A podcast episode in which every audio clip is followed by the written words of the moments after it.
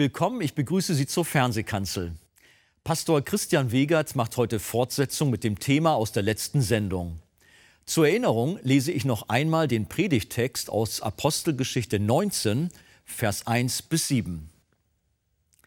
Es geschah aber, während Apollos in Korinth war, dass Paulus, nachdem er die höher gelegenen Gebiete durchzogen hatte, nach Ephesus kam.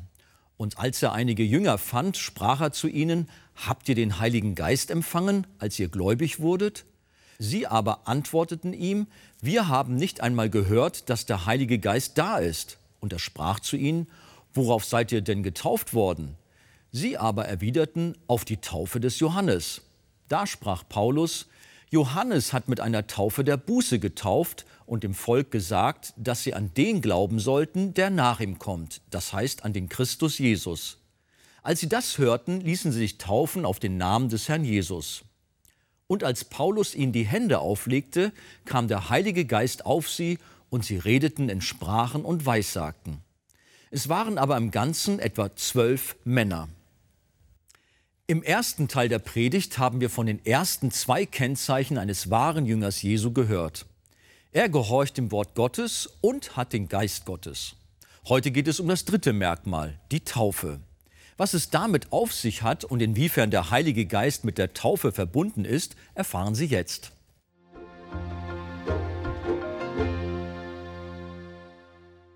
Mit seiner Frage macht Paulus klar, welche Kriterien ein Christ erfüllt. Ein wahrer echter gläubiger Christ ist jemand, der lebendigen Glauben an Christus verbunden mit Heiligen Geist hat.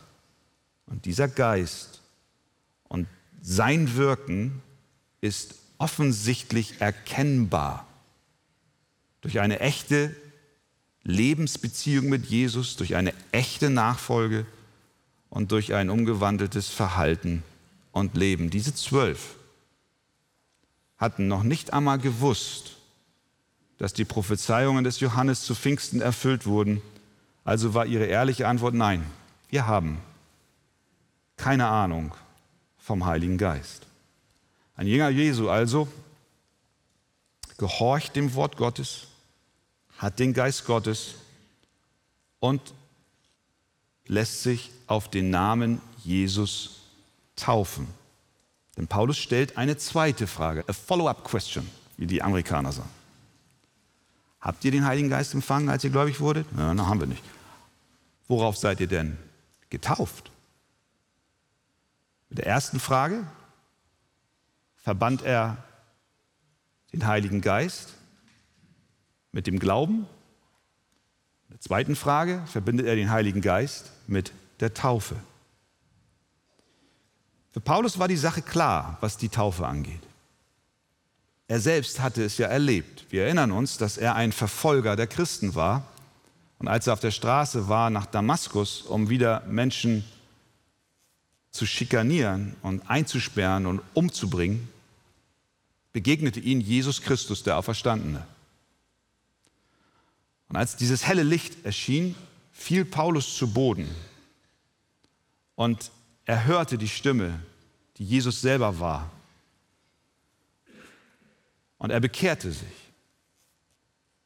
Ananias kam zu ihm, von Gott beauftragt, trat in das Haus, in dem Paulus sich damals verschanzte, legte ihm die Hände auf, heißt es in Apostelgeschichte 9, und sprach zu ihm, Bruder Saul, der Herr hat mich gesandt, Jesus, der dir erschienen ist auf der Straße, die du herkamst, damit du wieder sehend wirst, er war blind durch diese Erscheinung, und erfüllt wirst mit dem Heiligen Geist. Und sogleich fiel es wie Schuppen von seinen Augen und er konnte augenblicklich wieder sehen. Und was war das nächste, was er tat? Und er stand auf und ließ sich taufen. Er erlebte das, was Petrus zu Pfingsten schon verkündigt hatte, nämlich als die Menschen damals aufgrund seiner Predigt riefen, was sollen wir jetzt tun, nachdem du uns Christus erklärt hast? Da sagte Petrus, tut Buße und jeder von euch lasse sich taufen auf den Namen Jesu Christi zur Vergebung der Sünden. So werdet ihr die Gabe des Heiligen Geistes empfangen. Das heißt, die Taufe bildet das ab, was zuvor im Herzen geschehen ist. Erst die Wiedergeburt, das neue Leben durch den Heiligen Geist und dann als Folge dessen die Taufe im Gehorsam. Paulus fragt jetzt, ihr lieben Zwölf, welche Taufe habt ihr denn empfangen? Ihre Antwort, die Taufe des Johannes. Paulus sagt, das ist gut, aber nicht gut genug. Denn was ist denn die Taufe des Johannes? Was ist denn der Dienst des Johannes? Johannes war eine Stimme, die in der Wüste rief zu den Menschen, die damals lebten, kehrt von euren Sünden um und lasst euch taufen. Durch die Taufe, die ich euch gebe, erklärt ihr, dass ihr bußfertig seid. Es war eine Taufe zur Buße. Ihr zeigt damit, dass ihr bereit seid, euch von euren Sünden abzuwenden. Er taufte mit Wasser, was eine symbolische Bedeutung hatte.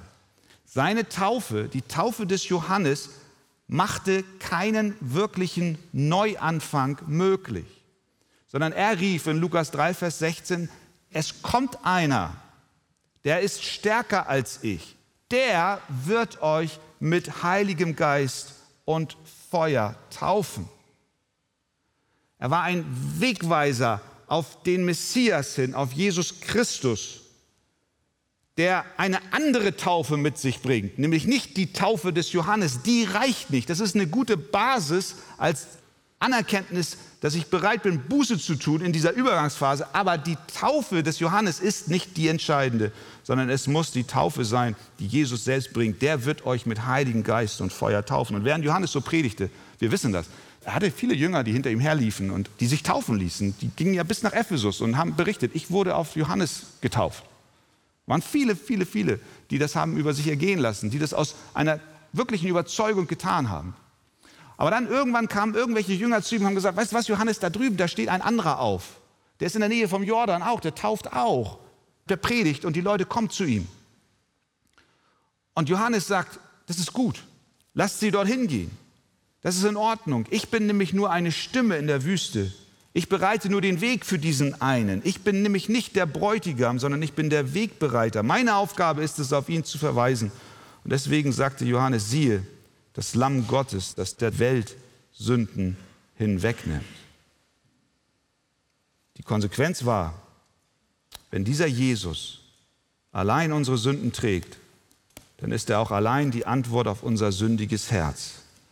Ihr lieben Leute, ihr habt euch taufen lassen, eine Taufe der Buße, aber wahre Vergebung, ein neues Herz, die Taufe im Heiligen Geist, was die Wiedergeburt ist, kann nur dieser Jesus bewirken.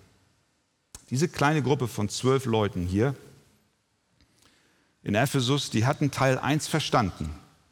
Ja, ich brauche Vergebung meiner Sünden, ich brauche Buße, aber Teil 2 hatten sie noch nicht verstanden. Sie waren bei Johannes dem Täufer hängen geblieben. Sie wollten Buße über ihre Sünden tun und ließen sich deshalb mit der Taufe des Johannes taufen, aber sie hatten nicht begriffen, dass Jesus kam, um ihre Übertretungen wirklich zu vergeben und dass es Jesus allein ist, der alles neu machen kann und ein reines Herz schenken kann. Und ich glaube, diese Begegnung, die sie hier mit Paulus hatten, der ihnen dann erklärt, ihr Lieben, das, was ihr erlebt habt, ist noch nicht genug. Ihr braucht Jesus Christus. Diese Begegnung war für sie lebensverändernd. Und so ist diese Begegnung mit Jesus auch lebensverändernd für jeden beinahe Christen. Viele tünchen sich fromm an, tun ihr Bestes, haben im übertragenen Sinn die Taufe des Johannes die Taufe der Buße erlebt, haben allerlei äußere Zeichen eines Jüngers an sich, kennen auch eine Menge fromme Worte und ich vermute, viele von solchen sind heute hier.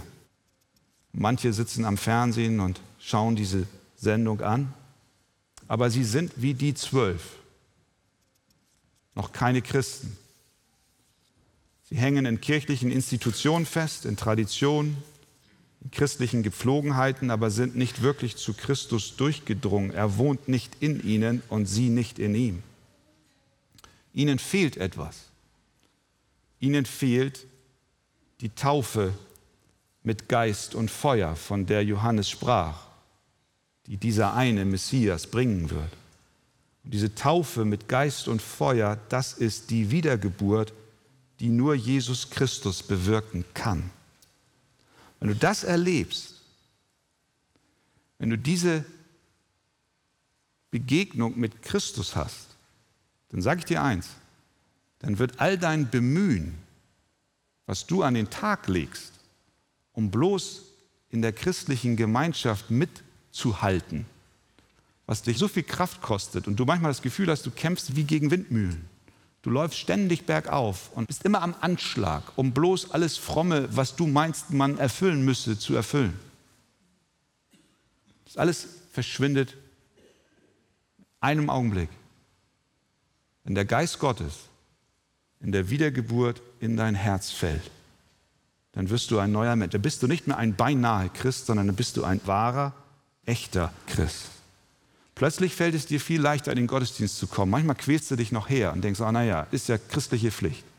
Dann kommst du plötzlich gerne.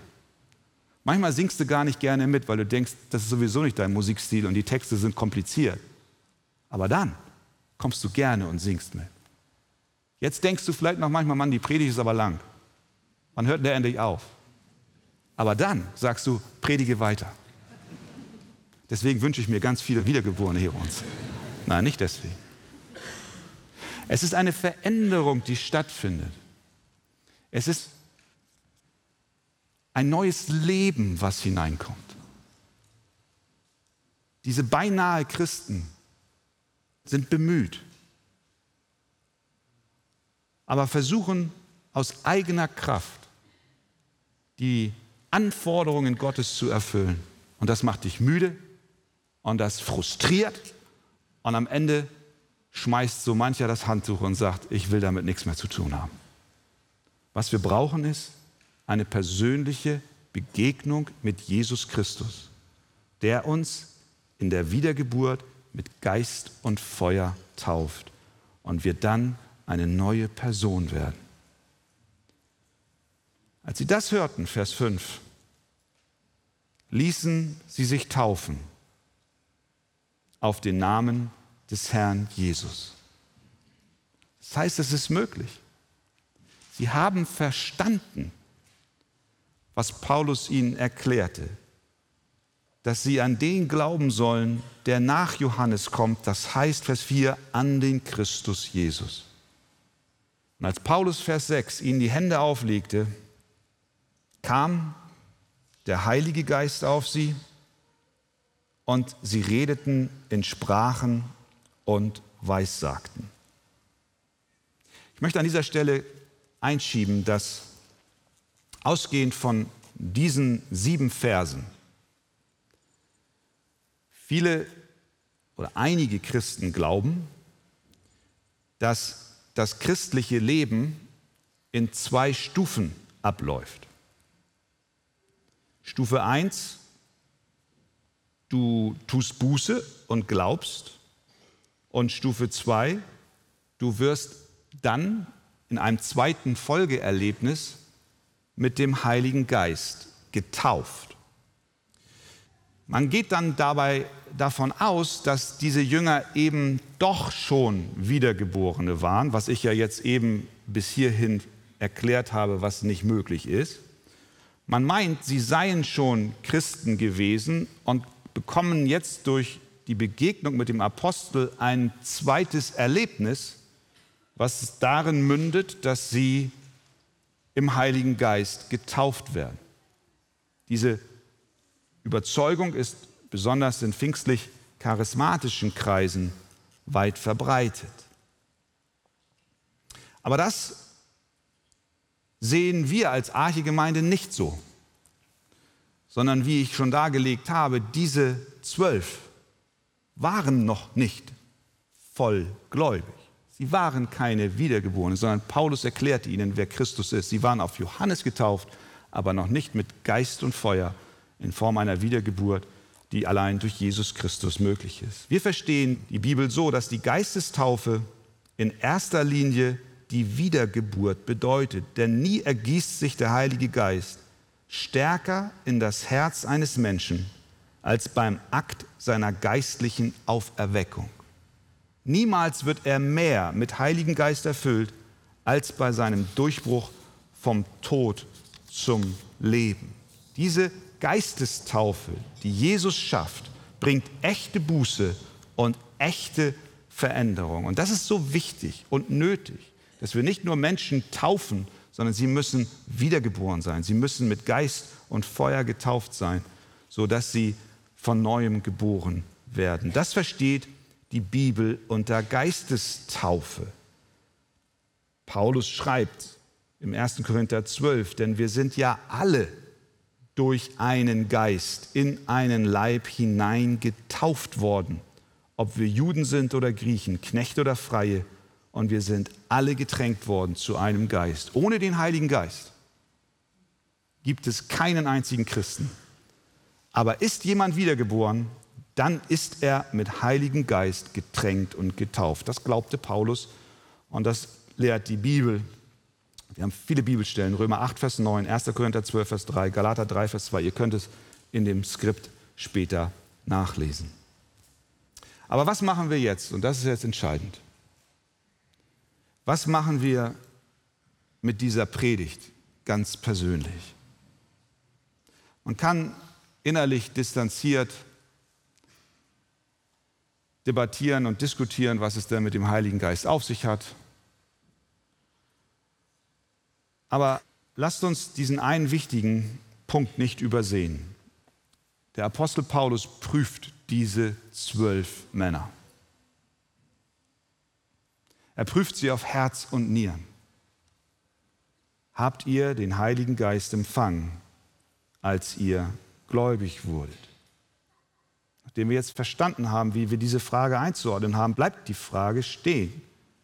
Hast du hast du den Heiligen Geist empfangen? Ich bin mir sicher, dass es viele gibt, die diese Frage nicht mit Ja beantworten können. Du bist vielleicht hier und sagst, ich lehne Jesus nicht aktiv ab. Ich erkenne auch an, dass ich einiges Fehlerhaftes an mir habe. Du sagst vielleicht sogar, ja, ich bin auch ein Sünder. Du argumentierst Jesus auch nicht weg, sondern du stimmst ihm in gewisser Hinsicht zu. Aber genau hier kommt dann deine eigene Bemühung und Anstrengung ins Spiel. Du sagst, ja, ich bin ein Sünder, ich verdiene Gottes Strafe, ja, ich möchte gerne mich an den Christen orientieren. Ich möchte gerne mitmachen, aber ich werde irgendwie allein da fertig. Gib mir eine Liste von Dingen, die ich tun kann, dann werde ich sie abarbeiten, werde mich auch entsprechend verhalten, nicht weiter auffallen in der frommen Masse. Und du strengst dich an und bist bemüht. Deswegen bist du auch heute hier. Du hast so ein Stück weit eine Taufe des Johannes erlebt. Ja, ja, ja, ich will Buße tun. Ich weiß. Aber von da an nimmst du das Heft selbst in die Hand und meinst jetzt, jetzt kannst du durch dein eigenes Verhalten, durch deine eigene Anstrengung den Rest verwirklichen. Das Problem ist, wenn wir so leben, dann gibt es für uns nur zwei Optionen. Entweder wir enden im Stolz, weil wir meinen, wow, ich bin schon ziemlich gut ich bin schon sehr gut dabei. Oder aber wir enden in der Selbstverdammung, weil wir das Gefühl haben, es reicht nicht, ich schaffe es nicht, mir fehlt noch so viel. Ich werde müde, ich werde frustriert, ich kann nicht mithalten. Wenn wir so denken und so leben, dann haben wir noch nicht wirklich verstanden, dass allein durch Jesus Christus unsere Sünden annulliert werden, vergeben werden. Dass allein Gott in Jesus Christus zu uns kommen muss und durch seinen Heiligen Geist in uns leben will und auch kann. Du brauchst diese Taufe Jesu, nicht allein die Taufe des Johannes. Du brauchst die Taufe mit Geist und Feuer. Du brauchst den Heiligen Geist. Du brauchst eine Wiedergeburt. Du brauchst einen Durchbruch. Und dann ändert sich alles von heute auf morgen. Und weißt du was? Die gute Nachricht ist, dieser Durchbruch, dieser Geist Gottes ist da. Gott hat ihn ausgeschüttet. Wenn nun ihr, sagt Jesus, die ihr böse seid, euren Kindern gute Gaben zu geben versteht, wie viel mehr wird der Vater im Himmel den Heiligen Geist denen geben, die ihn bitten? Wenn du angesprochen bist von dem, was du jetzt hörst, dann bete zu Gott, dass er dir den Heiligen Geist sendet. Der Erzbischof von Canterbury, ein ehemaliger Erzbischof, William Temple, der soll in etwa Folgendes gesagt haben. Du kannst mir ein Theaterstück von Shakespeare geben und mich bitten, auch eins zu schreiben. Ich kann das nicht. Du kannst mir ein Bild von William Turner, das ist ein englischer Maler, zeigen und mich bitten, auch eins zu malen. Ich kann das nicht. Und du kannst mir das Leben von Jesus von Nazareth zeigen und mich bitten, ein Leben wie er zu führen. Ich kann das nicht. Aber wenn der Genius von Shakespeare in mir leben würde, könnte ich solche Theaterstücke schreiben. Und wenn das Talent und die Kraft von William Turner in mir leben würde, könnte ich solche Bilder malen. Und wenn die Kraft des auferstandenen Herrn Jesus Christus kommen würde und in mir leben würde, ja, dann könnte ich auch ein Leben leben wie er. Verstehen wir? Alles andere ist vergebene Liebesmüh. Wir quälen uns und rackern uns ab. Aber wir werden nie erreichen, was Gott an Maßstäben an uns anlegt. Aber es ist möglich. Der Geist Gottes ist da. Und er will dein Herz erfüllen. Und als Paulus ihnen die Hände auflegte, kam der Heilige Geist auf sie. Und sie redeten in Sprachen und Weissagten. Ihr Leben wurde verändert. Sie wurden von neuem geboren, sie waren neu nach dieser Begegnung. Und dieser Geist Gottes ist für uns verfügbar. Gott sendet ihn in seiner Gnade und er will ihn dir auch schenken. Gelobt sei sein Name. Amen.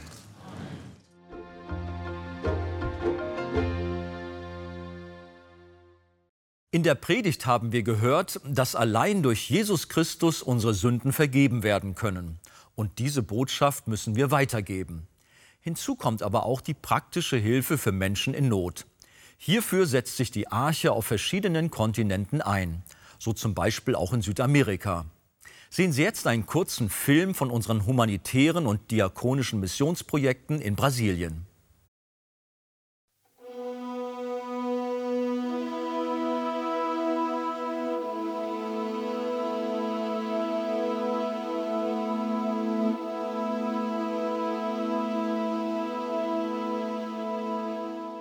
Die Ärmsten der Armen in der brasilianischen Gesellschaft sind die Slumbewohner in den Randgebieten der großen Städte, den Favelas. Die Kinder leiden unter diesen schwierigen Verhältnissen am meisten. Sie sind zum Teil Waisenkinder oder stammen von Eltern, die Drogensüchtige, Prostituierte, Alkoholiker oder Gefängnisinsassen waren.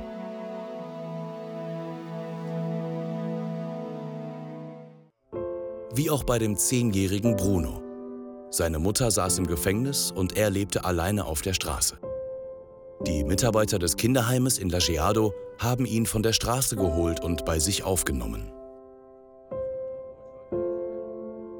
Ein Heim der Hoffnung, wo bis zu 80 Kinder in familienähnlichen Verhältnissen aufwachsen dürfen. Das Projekt Kinder in Familien wurde 1979 von dem Ehepaar Krüger gegründet und wird seit Jahren von der Arche Hamburg unterstützt. So versorgen sie regelmäßig Familien aus den armen Vierteln mit Grundnahrungsmitteln. Denn diese Lebensmittelpakete bedeuten eine große Hilfe für die armen Familien. Darüber hinaus kämpfen die Mitarbeiter vor Ort für die Rechte der Hilfsbedürftigen. Wie im Fall des jungen Mannes, der unverschuldet in das Schussfeld zweier Gangs geriet. Der Herr Badesso, der hat, er kann zurzeit sich nie, er kann nicht laufen, er kann nicht gehen und wir, wir sorgen für ihn eine Rente, dass er kann überleben, weil die Familie ist sehr in Not und die braucht das Geld für gestern, für gestern.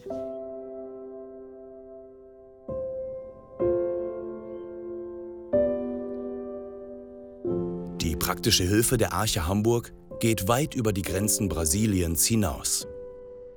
Wir befinden uns hier inmitten der verschiedenen Indianerreservate in Argentinien und sie brauchen auf allen Ebenen Unterstützung. Von Schulmaterial für Kinder bis Lebensmittelpakete.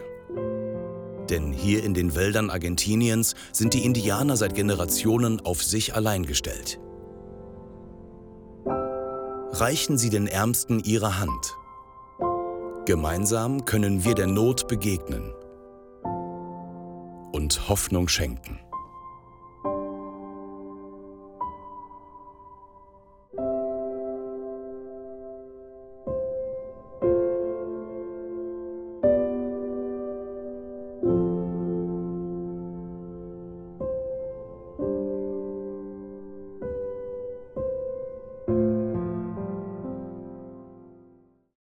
Liebe Zuschauer, echter Glaube zeigt sich auch durch die Liebe zu seinem Nächsten.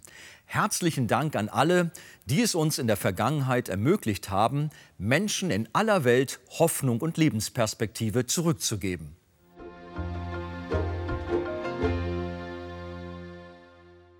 Gott sendet uns in seiner Gnade den Heiligen Geist. In dem Kapitel Der neue Mensch ist voll Heiligen Geistes aus dem Buch Das Evangelium kennen und genießen von Pastor Wolfgang Wegert finden Sie vertiefende Ausführungen zu den Inhalten der Predigt. Auf Wunsch erhalten Sie ein Exemplar kostenlos. Wir freuen uns über jeden Kontakt zu unseren Zuschauern. Sie erreichen uns per Brief, E-Mail oder zu nachfolgenden Zeiten unter der eingeblendeten Telefonnummer. Näheres zur evangelisch reformierten Freikirche Arche finden Sie im Internet. Liebe Zuschauer, wir freuen uns über die Möglichkeit, die Fernsehkanzel ausstrahlen zu können. An erster Stelle danken wir Gott dafür. Dann sind wir aber auch allen Freunden dankbar, die uns mit Gebet und finanziellen Mitteln unterstützen. Ohne sie wäre das nicht möglich. Über eine Spende auf die eingeblendete Kontoverbindung würden wir uns sehr freuen. Für heute bedanke ich mich fürs Zuschauen und freue mich, wenn Sie beim nächsten Mal wieder dabei sind.